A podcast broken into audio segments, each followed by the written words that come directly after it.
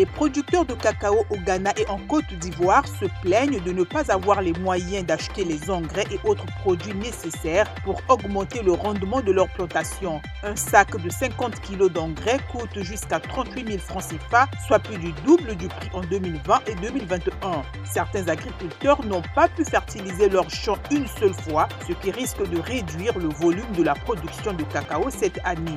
Le Burundi va abriter la deuxième conférence régionale du tourisme en septembre. Le gouvernement est exhorté à affecter des ressources constantes à l'aménagement de ses plus de 120 sites touristiques. Les attraits et potentiels du pays englobent sa faune, le musée vivant de Bujumbura, le sanctuaire du tambour de Gishora, les lacs Tanganyika et du Nord, les chutes de Karira, le site du traité de Kiganda, les enclos royaux de Muramvia, les tombeaux des rois et des reines-mères, les eaux thermales de Mugara, les aires protégées dont les parcs de la De la Ruvubu et de la Kibira. Terminons par la Chine qui a réduit ses avoirs en bons du trésor américain pour un septième mois consécutif en juin, selon les données du département du trésor américain publiées lundi. Ils sont tombés à 967,8 milliards de dollars, soit le montant le plus bas depuis 2010.